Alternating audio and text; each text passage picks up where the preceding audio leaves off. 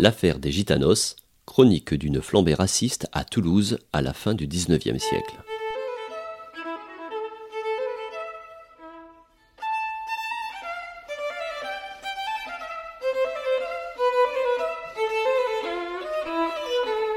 Emmanuel Sitou est anthropologue spécialisé dans les études tziganes.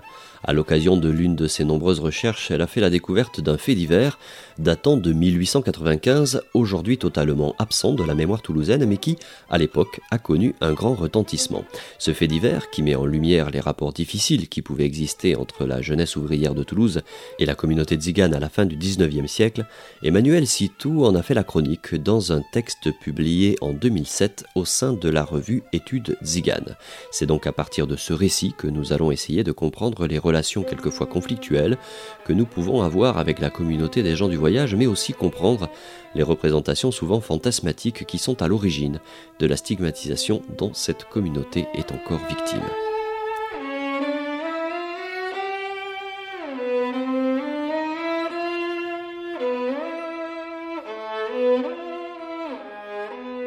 Alors que dire de l'affaire des Ritanos D'abord que c'est le nom d'une affaire euh, judiciaire. Emmanuel Sitou, anthropologue. Euh, en 1895, en plein été, sur euh, la place du Capitole, un bal est donné, s'y retrouvent les jeunes gens et en particulier les bandes de faubouriens. C'est-à-dire qu'à l'époque, mais comme en nombreuses époques et comme aujourd'hui, chaque quartier avait sa bande de garçons qui, qui, revendiquaient cette, cette identité, cette appartenance au quartier qui pouvait se distinguer notamment par le port de chapeau. Et au cours des balles, bien entendu, on se bagarre. On se bagarre pourquoi On se bagarre pour une fille, on se bagarre pour un regard euh, euh, mal, euh, mal perçu, etc. Et ce soir-là, ça va éclater entre un ouvrier maçon, Bombay, et un gitan, Paul Baptiste, dit le rabais. Donc ils s'empoignent, ils roulent à terre, et quand ils se relèvent et qu'on les sépare, on se rend compte que Bombay a un œil crevé. Et de là va euh, se développer une haine euh, contre les gitans de Toulouse, une haine qui va exciter la population euh, jusqu'à la soulever pour chasser tous les gitans, et en particulier les gitans du quartier Saint-Soubra, qui est actuellement le quartier Saint-Cyprien.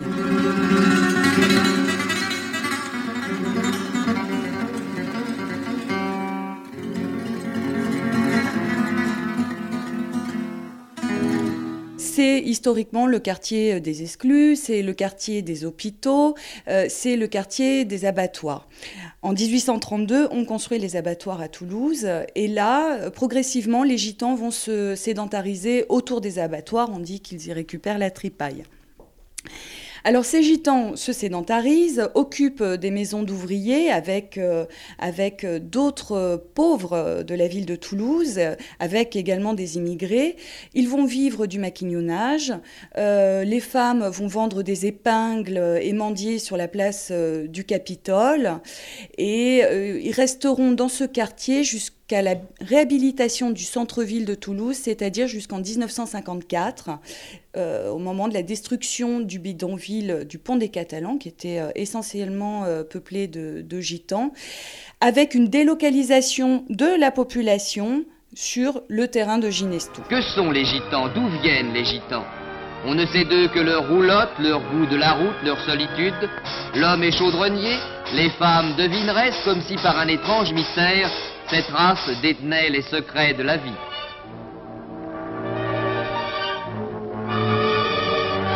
Mais le temps change. Les petits gitans vont à l'école, eux dont la tradition est d'être illettrés. Les gitans se décideraient-ils à rentrer dans le cercle des hommes? Alors ce sont euh, essentiellement des, euh, des jeunes hein, qui vont s'autoproclamer euh, donc meneurs. Emmanuel Sitou, anthropologue. Qui vont placarder des affiches dans tout Toulouse, appelant au rassemblement pour essayer de résoudre ce qu'ils appellent la question gitane. Hein, et ils vont se retrouver avec la population toulousaine dans des salles pour faire des réunions et élaborer des plans pour essayer de de, chasser tous les gitans de Toulouse. Il y a une exaspération qui est entretenue en plus par la presse locale, en particulier le Télégramme et la Dépêche du Midi, qui quotidiennement vont publier des articles en euh, stigmatisant euh, les gitans, en euh, véhiculant toutes sortes de préjugés à leur, égard et donc en alimentant les représentations de la population et surtout un imaginaire collectif. Donc ça, ça va contribuer petit à petit, les jours passant, à vraiment exciter les âmes. Oui, parce que la police mène son enquête et c'est en parallèle que tout ça se passe. Voilà, la police mène son enquête et d'ailleurs, euh, la population euh, soutenue par la presse va soupçonner euh, la police d'inefficacité, voire même de protection envers les gitans. Or, l'enquête piétine, elle piétine parce que le rabbin, suite à la bagarre, a disparu, on n'arrive pas à le retrouver, on le cherche partout, des pistes n'aboutissent pas, donc immédiatement on dit que la police est manipulée par les gitans. Est-ce que la police les protège? Alors, elle est obligée de les protéger parce que euh, c'est quand même relativement violent, c'est-à-dire que ce sont des centaines de personnes qui vont battre le pavé jusqu'à San Soubra, euh, armées de bâtons, euh, très excités pour donc mener cette chasse aux gitans. Ils vont arriver dans, les, dans le quartier, ils vont détruire les, les portes, ils vont rentrer dans les, les, habitations, jeter, brûler le mobilier, une roulotte sera jetée dans, dans la Garonne, on empoigne les gitans que, que l'on croise. donc évidemment, la police est obligée d'intervenir et, de les protéger. Est-ce que, ça est-ce que c'est circonscrit au quartier Saint-Cyprien ou est-ce que, euh, parce que j'imagine qu'on peut trouver des, des, gitans un petit peu partout à Toulouse, euh, est-ce que d'autres vont être victimes de ça? Alors effectivement, il y a le quartier Saint-Soubra qui concentre euh, la part la plus grande de la population gitane, mais on trouve également des gitans dans le quartier de la Colonne et le quartier Marengo. Et au sein du quartier Marengo, des, des gitans seront également pourchassés.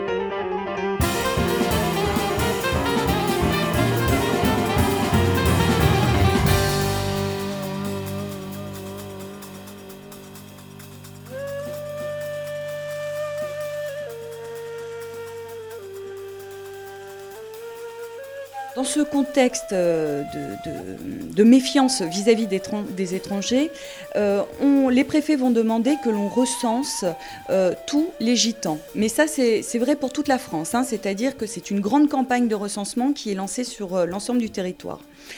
On va demander, d'ailleurs, à, ces préfets, hein, l'État va demander à ces préfets d'y accorder la plus grande attention. Donc au cours de ce recensement, on va établir des listes, euh, des listes nominatives. Certains gitans feront l'objet de listes individuelles dans lesquelles on va avoir des éléments d'état civil, mais euh, au-delà de ça, on va avoir également des, éléments très personnels sur l'individu, à savoir son degré de moralité, sa religion euh, et évidemment son passé judiciaire. Donc ces listes, elles sont euh, consultables aux archives départementales. Euh, bon, encore une fois, euh, comme c'est souvent le cas avec les populations de Zigane, nous avons peu de documents historiques à disposition pour, pour essayer un peu de, reconstituer le, contexte dans lequel ils vivaient. Et c'est bien souvent à partir de documents judiciaires ou juridiques que l'on arrive à avoir des éléments. Or, ceux-là sont extrêmement précis par rapport aux conditions de vie, euh, mais également, par exemple, à l'apparence, puisque les, éléments euh, vestimentaires étaient extrêmement détaillés, etc. Donc, grâce, malheureusement, à ces documents, nous possédons des, éléments euh, d'approche des populations gitanes au 19e.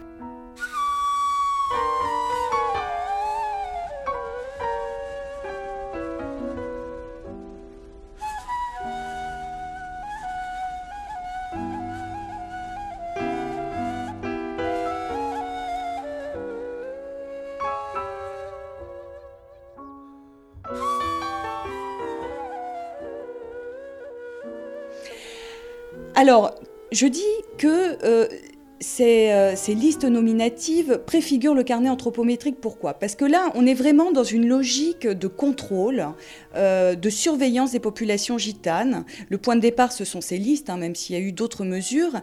Et à partir de 1895 et de ce recensement, d'autres mesures administratives et policières vont être mises en, place. Et effectivement, le summum, on l'atteint avec la mise en place de ce qu'on appelle le carnet anthropométrique, qui était euh, à l'origine une pièce destinée aux délinquants.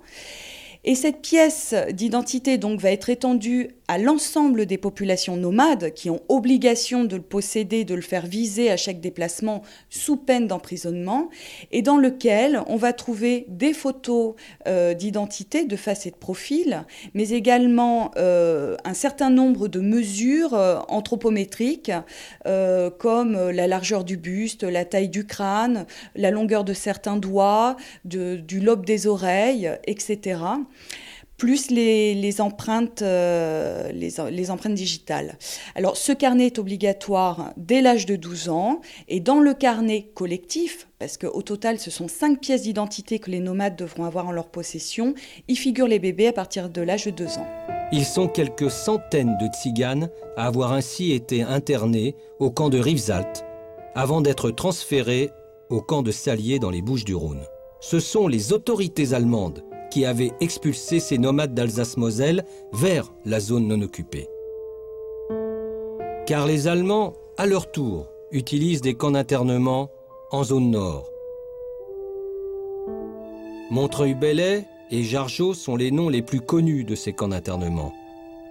Ainsi, c'est sur décision allemande que des milliers de tziganes sont internés dès octobre 1940. La politique allemande a donc visé les tziganes, elle visera bientôt les communistes et les juifs en s'appuyant sur la police française.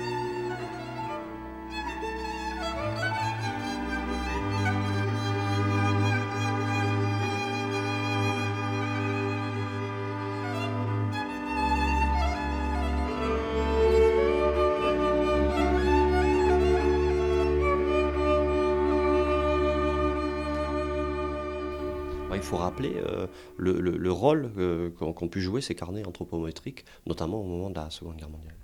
Oui, c'est par euh, ces carnets anthropométriques que la, police arrêtait euh, donc les, les, tziganes. Emmanuel Sitou, anthropologue. Euh, qui étaient donc fichés nomades comme indésirables et assignés à résidence avant même les, ordres allemands, hein. c'est-à-dire dès le 6 avril 1940, donc nous sommes encore en, en zone libre on assigne les nomades à résidence, puis progressivement, on les interne dans des camps d'internement et les derniers ressortiront de ces camps en 46. Et là, je le rappelle parce que c'est très important et c'est également une confusion euh, qui a lieu au moment de l'affaire des Ritanos, ce sont des Français qui sont internés par d'autres Français. Les Tziganes, une grande partie des Tziganes, même s'il y a eu plusieurs vagues migratoires, sont présents en France depuis le XVe siècle, depuis exactement 1427-1429. Mhm. Alors, c'est vrai qu'il y a euh, une confusion euh, euh, à l'époque sur la nationalité donc de, ces gitanos, qui est entretenue à la fois euh, par la presse et puis par, toutes les, déclarations. Ça nous rappelle un petit peu ce qui s'est passé ces, derniers temps. Voilà, c'est euh, effectivement bon, le parallèle hein, entre le traitement administratif et politique des populations tziganes au 19e et celui que l'on aimerait euh, instaurer au 21e siècle est très proche. Hein. On peut faire énormément, de toute façon, de comparaison entre les deux périodes. Euh, ce qui s'est passé récemment, euh, c'est effectivement la même question de la nationalité qui s'est posée pour les Tziganes euh, à la fin du 19e. C'est-à-dire qu'on a eu un incident à Saint-Aignan Saint au mois de juillet pour lequel immédiatement s'est posée la question des gens du voyage et la question de la nationalité. Or, là, euh, les politiques qui sont engagés sur cette, cette voie, sur ce discours, ont pris d'énormes risques parce que je crois que très rapidement, vu que les associations s'en sont saisies, ils se sont rendus compte qu'ils remettaient en question la nationalité de Français et de Français qui étaient présents sur le territoire depuis... Euh, beaucoup de générations, bien plus que la plupart d'entre nous. Donc progressivement, cette question des gens du voyage et cette question de la nationalité a, euh, a commencé à s'orienter beaucoup plus vers les Roms et non plus vers ce qu'on appelle d'un point de vue administratif les gens du voyage, bien que là il était question de manouche hein, finalement. Et euh, bah, la question des Roms, elle était beaucoup plus facilement attaquable que celle des manouches et des gitans présents sur le territoire français.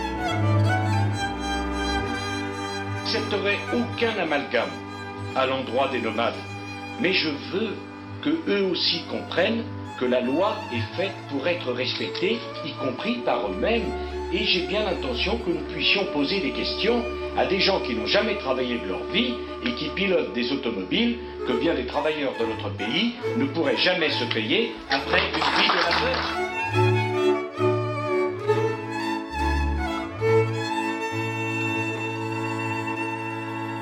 Dans ce quartier, tous sont gitans et tous sont français. Regardez où ils vivent. Ils vivent là déjà. Vous vous sentez. Euh... On est rejeté. Rejeté ah, oui. de la société. Oh, oui. Et vous vous sentez français quand même? Non, mais je pense, je sais pas maintenant si on est Je sais plus. je sais, sais plus maintenant. Vraiment, je sais pas.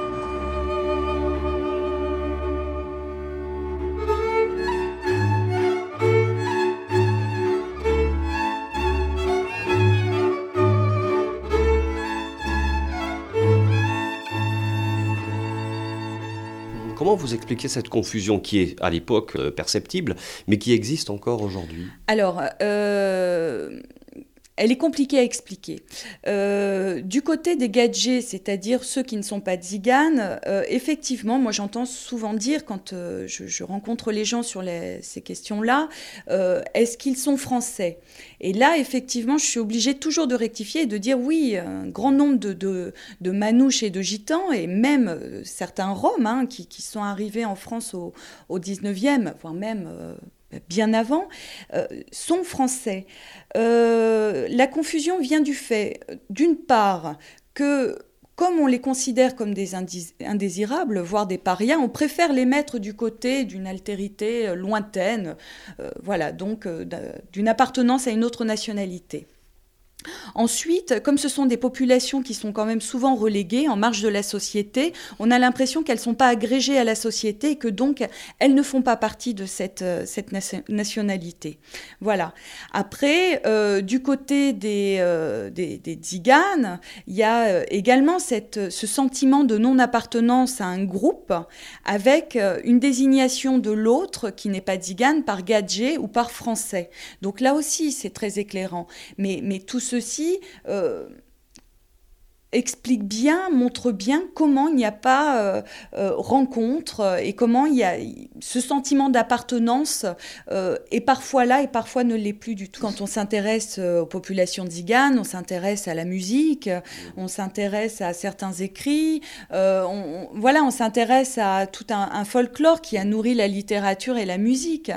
on s'intéresse moins à la culture et surtout quand on évoque les populations ziganes, on, évoque toujours ces, clichés qui existent depuis des siècles et qui sont toujours du côté de, la déviance, du côté de la dégénérescence. Et effectivement, cette déviance et cette dégénérescence, on a tendance à l'implanter loin de lui donner origine, loin de nos frontières. Voici sorti lui aussi de la foule de son peuple, Django Reinhardt, aujourd'hui musicien célèbre.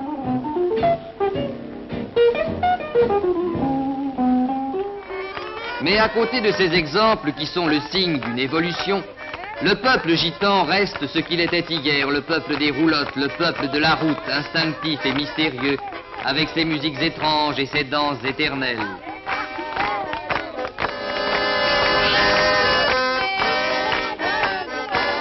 Il reste un peuple qui ne quittera les quatre planches des roulottes que pour les quatre planches du cercueil. Un peuple qui s'enterme sans arrêt, sans but peut-être, continuera comme il le fait depuis la nuit des temps à suivre la route, cette route qui pour lui n'a pas de fin.